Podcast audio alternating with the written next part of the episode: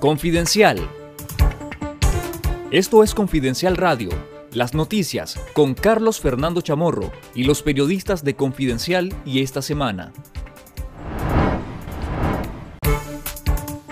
El Ministerio de Salud de Costa Rica informó este miércoles del primer caso sospechoso de la viruela del mono o viruela símica en el país, en una turista noruega de 21 años que se encuentra en condición estable y en aislamiento, según la entidad sanitaria. La joven ingresó a Costa Rica el 22 de mayo junto a seis personas más, quienes también están en aislamiento, informó la ministra de Salud, Jocelyn Chacón. También están aislados dos costarricenses que tuvieron contacto con los noruegos.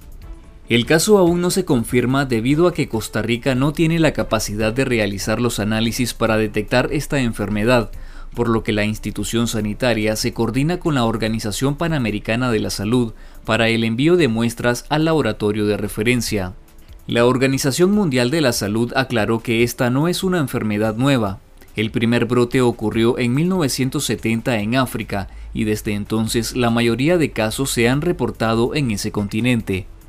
La OMS también señaló que el contagio de persona a persona es limitado y que las vacunas antivariólicas brindan protección contra este tipo de viruela. Lea los detalles completos en confidencial.com.ni. El régimen de Daniel Ortega solicitó a la Asamblea Nacional dominada por el Frente Sandinista la cancelación de otras 96 ONGs con las que se elevará a 452 la cantidad de organizaciones anuladas desde 2018.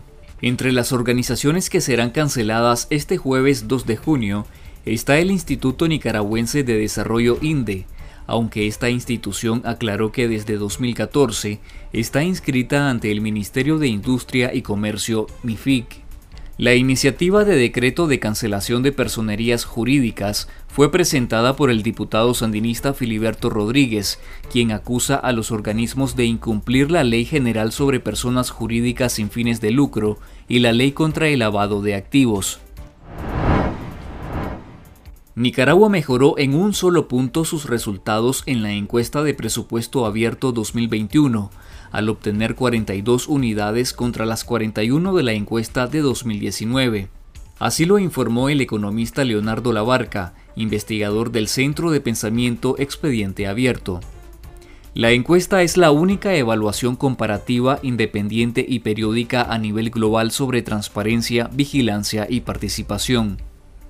En materia de transparencia presupuestaria, el país obtuvo 45 puntos de 100, lo que significa que solo ofrece información limitada que no permite profundizar en un debate sobre los presupuestos públicos. Se requiere un mínimo de 61 para eso, explicó el economista Labarca. La invasión rusa a Ucrania ha desatado un terremoto global, cuyas ondas expansivas también remesen en América, sin una visión unificada desde el punto de vista político y golpeada por los efectos económicos de la guerra.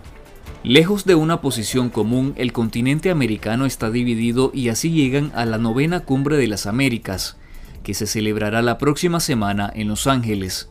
En un extremo, Estados Unidos, abanderado del aislamiento internacional al gobierno de Vladimir Putin, y en el otro, Cuba, Venezuela y Nicaragua, aliados de Rusia, un socio fundamental que les ayuda a sortear las sanciones que también enfrentan de Occidente.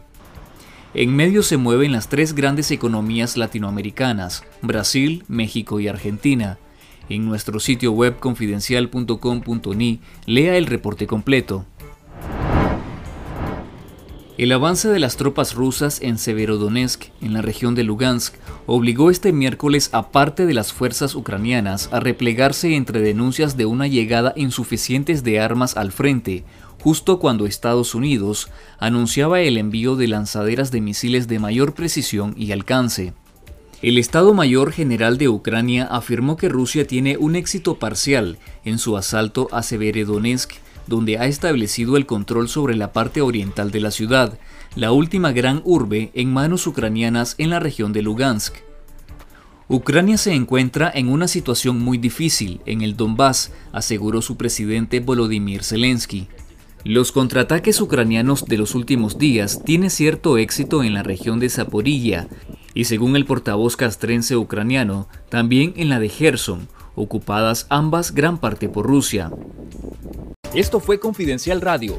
Escuche nuestros podcasts en Spotify y visítenos en confidencial.com.ni con el mejor periodismo investigativo.